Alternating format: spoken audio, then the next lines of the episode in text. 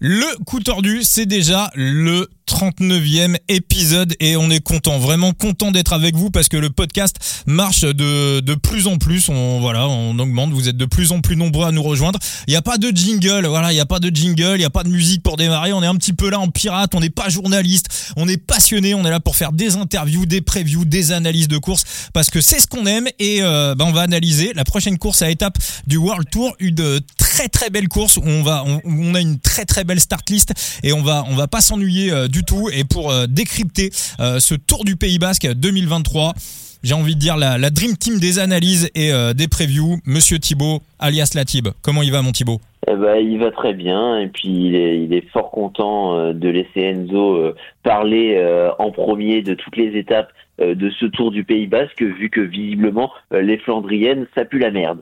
Eh oui, c'est ce qu'il nous a dit dans le dernier épisode. Donc, bah écoute. Ah, non mais j'y crois pas. Oh, lui, ils réécrivent l'histoire. C'est pas vrai, ça. Alors, voilà. vous tous qui écoutez le coup tordu, je vous invite à remonter à la fin du dernier épisode et euh, vous pourrez juger, vous pourrez euh, voilà vous faire votre propre idée et donc euh, bah, vous l'avez entendu, hein, Monsieur euh, Monsieur Phoenix alias euh, Enzo également là pour vous analyser ce tour du Pays Basque. tout va bien Enzo? Bah non, ça va pas du tout là. Attends, on, on, on, on me, me porte près des propos que je n'ai jamais tenus.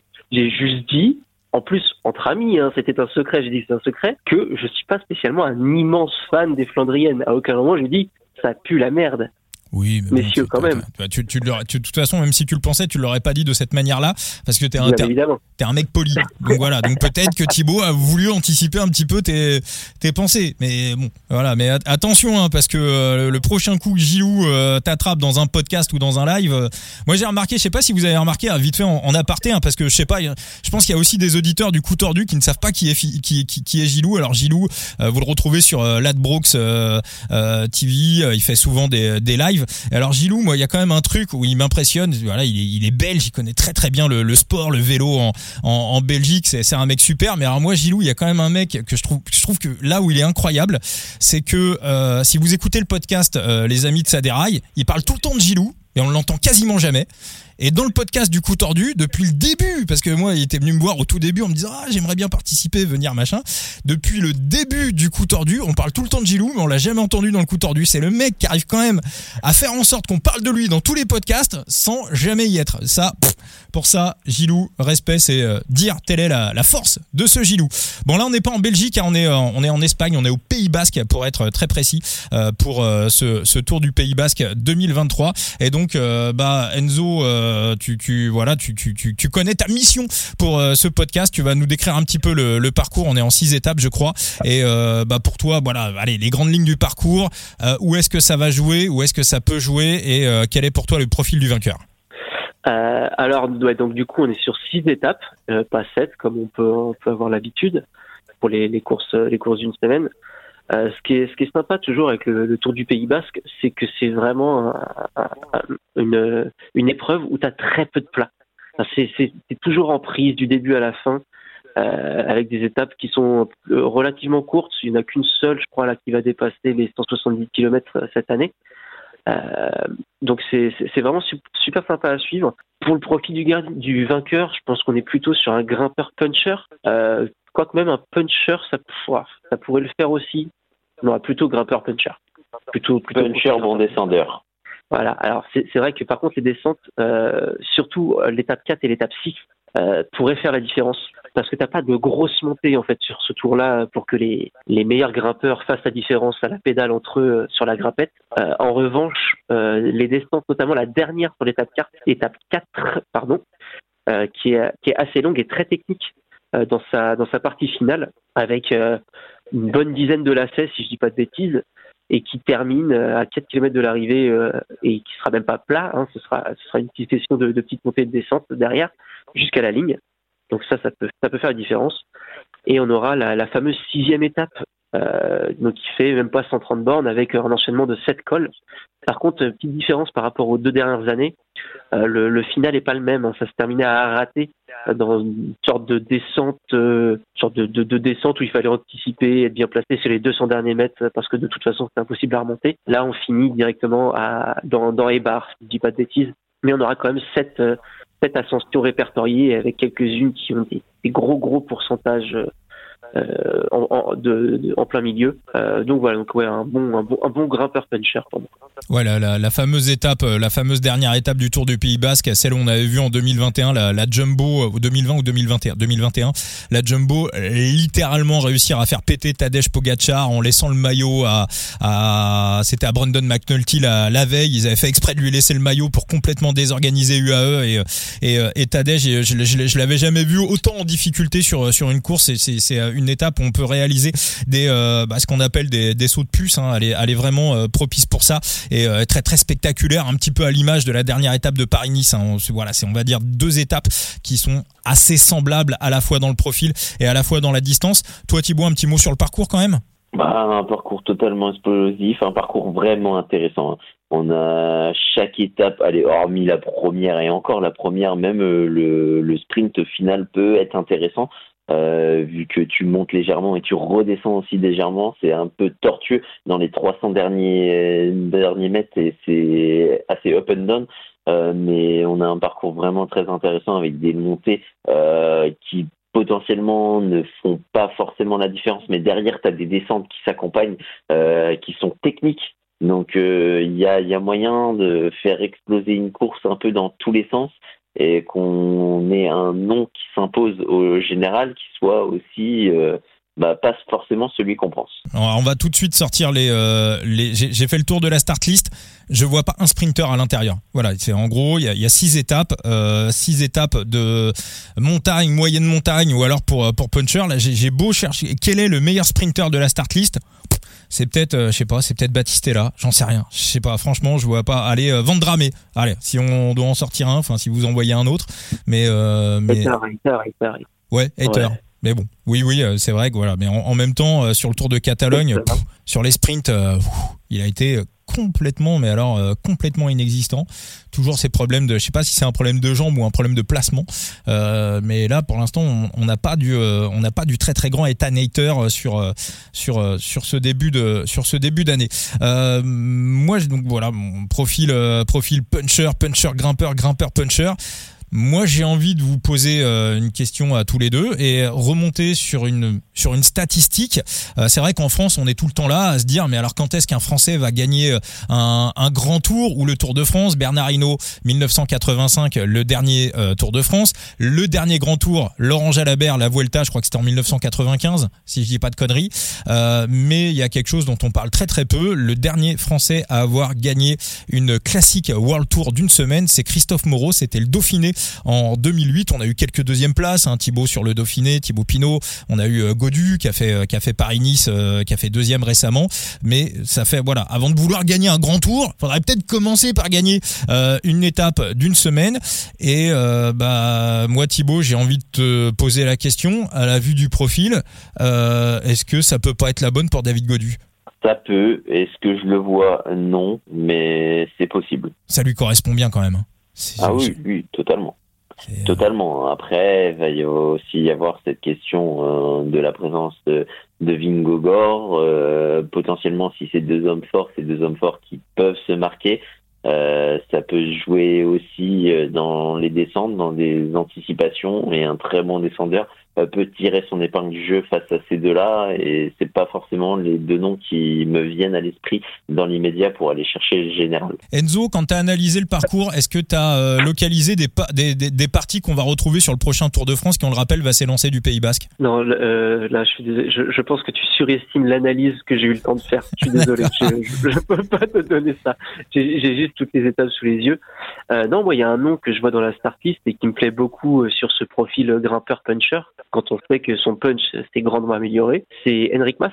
Henrik Mas qui était euh, qu'on a vu euh, régulièrement euh, au coude à coude avec Pogacar, a craqué seulement dans les derniers mètres quand le, le, Slovène mettait le, petit coup de bambou sur les sprints en côte. mais pour moi, s'il y, a, un favori, alors attention, parce que j'ai pas l'impression que la start soit complètement définitive. Hein. Par exemple, Ayuso normalement ne devrait pas être là. Euh, et je vois visiblement si. Hein.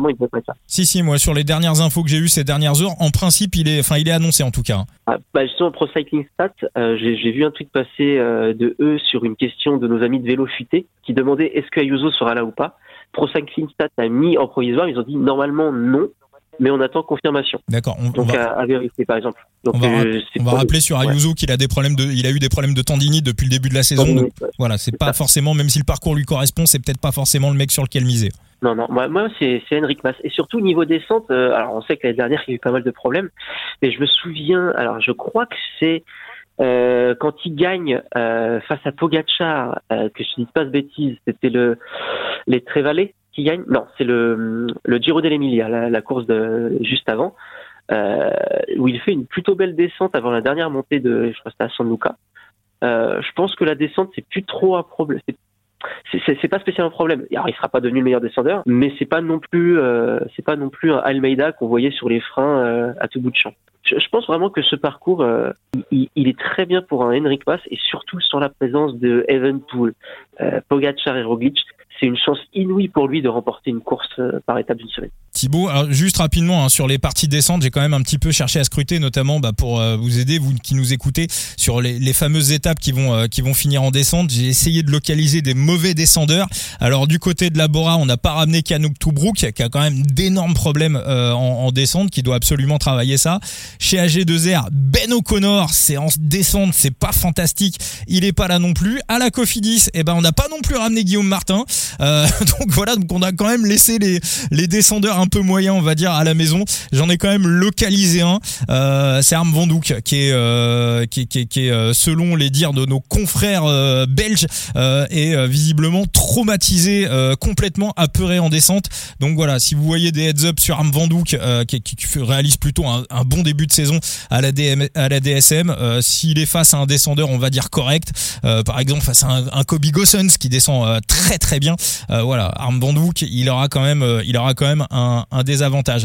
Euh, toi, Thibaut, le nom ou les noms que tu pourrais ressortir sur sur ce Tour du Pays Basque Allez, je vais t'en sortir deux. pour moi, mon favori et pour moi une potentielle surprise et potentielle surprise sur le podium et attention, ça va être osé. Euh, mon favori, ce sera Pelo Bilbao. Euh, Pelo Bilbao, je pense qu'on n'a pas besoin de présenter sa saison, on n'a pas besoin de présenter ses caractéristiques, on n'a pas besoin non plus de présenter ses qualités, euh, notamment que ce soit en grimpette, euh, au sprint, hein, c'est punchy et en descente. C'est un des meilleurs en descente. Hein. Il, il, a la présence de Landa et c'est quelqu'un qui peut tirer euh, les marrons du feu pour aller euh, aller s'imposer. Donc euh, c'est un coureur qui ma foi peut potentiellement être intéressant en Hitchway et la grosse cote la grosse cote en podium enfin je l'espère elles ne sont pas sorties. Attention danger. Attention je l'aime et je le déteste beaucoup, euh, Alex Armbourg. D'accord. Ah oui, oui, oui, oui, mais c'est vrai que bah c'est vrai que c'est aussi un des un des meilleurs descendeurs du euh, un des meilleurs descendeurs du monde. Euh, moi, j'ai peur pour Armbourg qu'il y a certaines ascensions qui soient qui soient un peu compliquées. Au vu au vu des difficultés euh, et au vu de bah, c'est sa forme et ce qu'il nous a montré en début de saison, euh, j'ai tendance à penser qu'il sera présent dans pas mal euh, d'emballages final, si ce n'est quasiment tous. Et à, ce petit jeu-là, ça fait partie aussi des hommes les plus rapides. Donc déjà, dès la première étape, il peut espérer quelque chose pour ce, ce GC et ça peut être une carte très intéressante, euh, notamment avec la présence euh, d'Henrik Mas. Euh, c'est un coureur qui va peut-être naviguer un peu sous les radars. Alors moi je vais aller dans ton sens pour Peyo Bilbao. Hein. Je t'avoue que j'avais pas encore tout analysé, mais je trouve ça hyper pertinent euh, dans une radio euh, sur une radio espagnole, bah, une radio basque je crois hein, d'ailleurs, euh, au mois de décembre. Donc Peyo Bilbao avait donné un petit peu sa traçabilité pour pour l'année pour pour pour l'année 2023. Alors déjà il est à domicile, hein. il est sur des routes qu'il connaît par cœur. il y a deux étapes décisives où ça va se terminer en descente sur des descentes ultra techniques. Donc déjà il fait partie, allez peut-être du top 3 des meilleurs descendeurs du monde et ou au moins dans le top 5. Et en plus en plus, il est sur des routes qu'il connaît par cœur. Donc à partir de là, bah, c'est c'est double avantage. Et en plus, c'est son gros objectif de sa première partie de saison, de manière très très claire, c'est-à-dire qu'il fait il fait podium sur le Tour d'un under, mais le, le, le ce Tour du Pays Basque, c'est quelque chose qu'il a visé, qu'il a ciblé depuis l'hiver dernier. Donc voilà, forcément, il se retrouve avec un parcours qui est favorable, avec logiquement son pic de forme qui doit arriver là. Euh, Milan-San Remo, il est en préparation, donc je vais aller dans ton sens, effectivement, à regarder les cotes, mais je pense que aussi je pourrais aller euh, euh, mettre une petite pièce sur sur notre ami Peyo Bilbao. Alors moi je vais je vais donner un autre nom qui est, euh, beaucoup plus traditionnel. Encore une fois à voir euh, les cotes mais euh, moi pour moi sur sur ce profil pour moi il y a marqué Simon. C'est en plus on l'a pas vu depuis on l'a pas vu depuis quelques semaines. À chaque fois qu'il revient d'entrée. Il, il est toujours habitué à nous faire des retours fracassants. Plutôt un mec qui a tendance à s'épuiser au fur et à mesure des courses, mais alors chaque fois qu'il est là, euh, il quasiment d'entrée, il y a son, euh, il y a son game. Donc moi, Yates, encore une fois, avoir les cotes, un top 1, un top 3, ça me paraît, euh, ça me paraît pas mal. Et puis il y en a un petit aussi dont on parle très très peu en ce moment, que voilà, bah, peut-être pas en top 3 ou euh, à voir aussi sur voilà sur sur euh, sur les étapes, c'est Carlos Rodriguez euh, des, des Ineos Grenadiers, sachant que Daniel Felipe Martinez, il est quand même pas ouf en ce début de saison, on s'attend mieux à Dampe, alors il va peut-être se réveiller. Bernal, on n'en parle pas. Thibaut, est-ce que le, le, bon cheval chez Ineos, ça serait pas notre ami Carlos Rodriguez? Mmh, Ouais, après que qui finira sur la boîte, euh, je sais pas. C'est Carlos Rodriguez, c'est quand même un coureur euh, qui est euh, moins taillé puncher, plutôt taillé grimpeur. Et quand c'est taillé grimpeur, c'est un des types de grimpeur malgré sa jeunesse qui est plutôt diesel. va lui falloir des enchaînements, des enchaînements. Très longs et des courses des cols très longs. Donc c'est peut-être là où le bas blesse du côté de Carlos Rodriguez à mon sens c'est vrai, c'est pas faux. C'est vrai qu'il a plutôt, euh, il a plutôt un côté diesel. Enzo, toi, est-ce qu'il y a des noms sur la sur la tar qui te plaisent? On s'attend à voir euh, Jonas Vingegaard euh, arriver comme favori des books. Ça serait, ça serait logique. Toi, Jonas, tu le places où un petit peu dans la hiérarchie? Euh, bon, s'il est au même niveau que sur Paris-Nice, pas très haut. Euh, je suis pas sûr que ce soit un objectif en particulier pour sa saison ici. Il a aucun adversaire direct autour de France. Euh, il a rien à prouver. Je suis pas certain non, je suis pas un grand fan. Surtout que c'est pas forcément le meilleur puncher du monde non plus. Hein. Euh, je, je, suis là et je rejoins aussi euh, Thibaut sur le sur Rodriguez. C'est pas forcément le un, type de parcours qui, enfin le type de parcours sur lequel il pourra le mieux s'exprimer. Euh, non, par contre, il y en a un. Alors pas forcément pour le classement général, mais que, que je vais suivre un petit peu. Euh, sur, sur certaines courses, notamment pour la première, c'est Tesfa Dion qui grimpe vraiment pas mal et qui est plutôt rapide au sprint.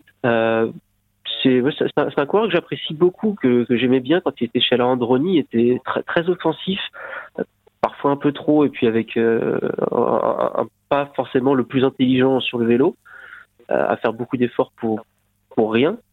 Euh, mais je pense que je pense qu'il peut il peut s'exprimer sur quelques étapes. Alors faudra anticiper hein, parce que le, il pourra pas se battre avec les avec les meilleurs grimpeurs punchers, faut pas rêver. Euh, mais par exemple sur la première étape, euh, je pense qu'il peut faire un petit résultat, ça Diane. Bon bah surveiller en tout cas éventuellement pour euh, éventuellement pour des éventuellement pour des heads up.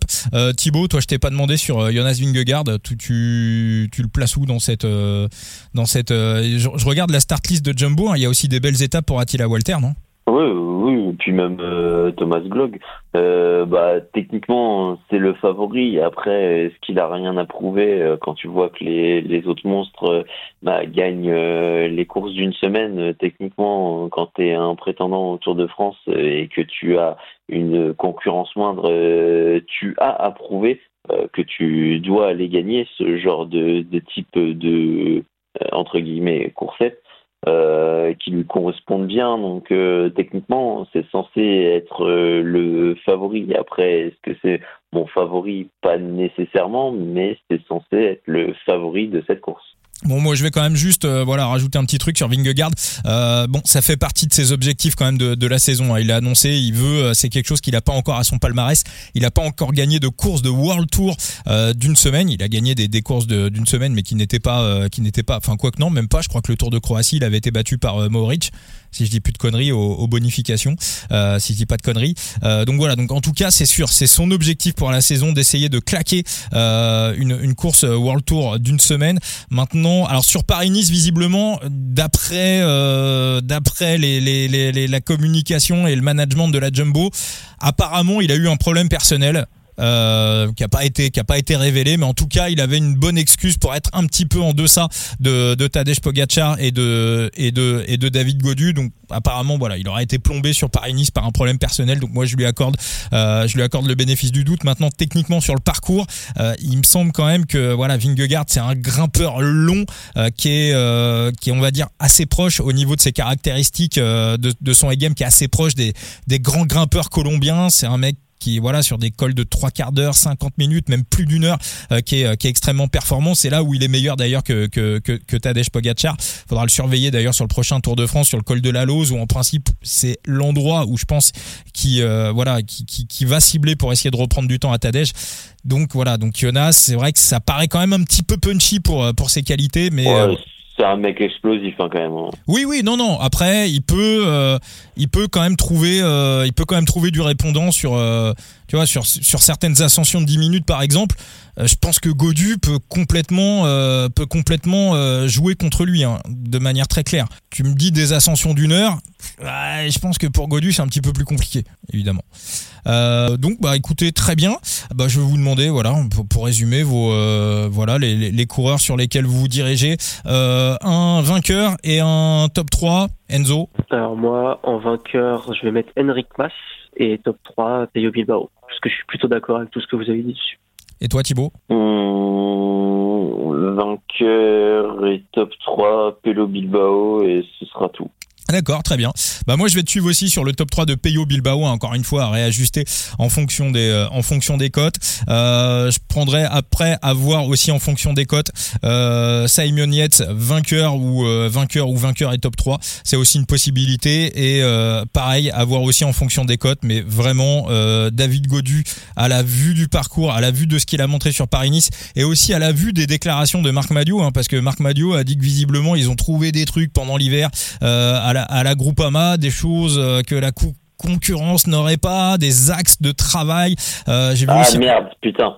Je pensais qu'il avait ouvert sa cuisine et qu'il avait trouvé du bicarbonate de soude. Bah va savoir. Non mais va savoir. Non mais c'est autorisé. Hein il a peut-être, euh, ils ont peut-être du, non mais voilà, il y a absolument rien qui interdit euh, ces gels au bicarbonate de soude. Donc peut-être que, euh, peut-être qu'ils ont quelque chose, voilà, parce que j'ai vu, voilà, j'allais aller dans ce sens-là, Thibaut.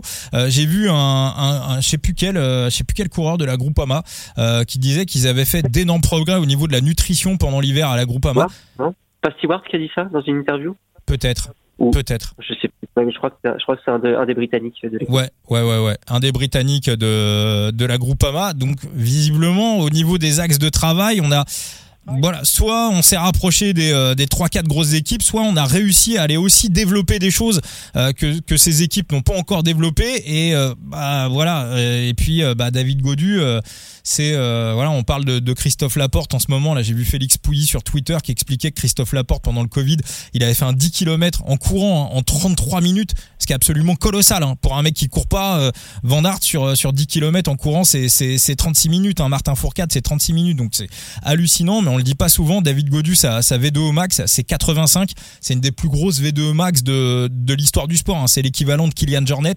Euh, donc, euh, voilà, euh, Godu, à la vue du parcours, pour moi, si voilà, s'il peut, s'il peut en claquer une, on vient avec une équipe ouais, de, de, de, la Groupama qui est quand même pas mal. On a du Armirail, Romain Grégoire, Landanus, expérience toujours important. Storer, à voir comment il s'est il s'est remis. Je crois qu'il était il était tombé du côté de, de la Catalogne on a du Quentin Paché également, donc l'équipe est plutôt bien. Donc euh, moi je pense que Godu avoir les cotes encore une fois, mais du top 1, top 3, euh, voilà, ça sera, euh, ça sera voilà. Mes, mes trois bêtes, Yet, Godu et Bilbao, puis bien évidemment réépluchera tout ça au fur et à mesure des, étapes, au fur et à mesure des informations qui tombent. On enregistre ce podcast 3-4 jours avant le coup d'envoi du, du Pays Basque, donc vous pourrez suivre les previews de Phoenix, Phoenix sur ton site The Big Gear, The Big Gear.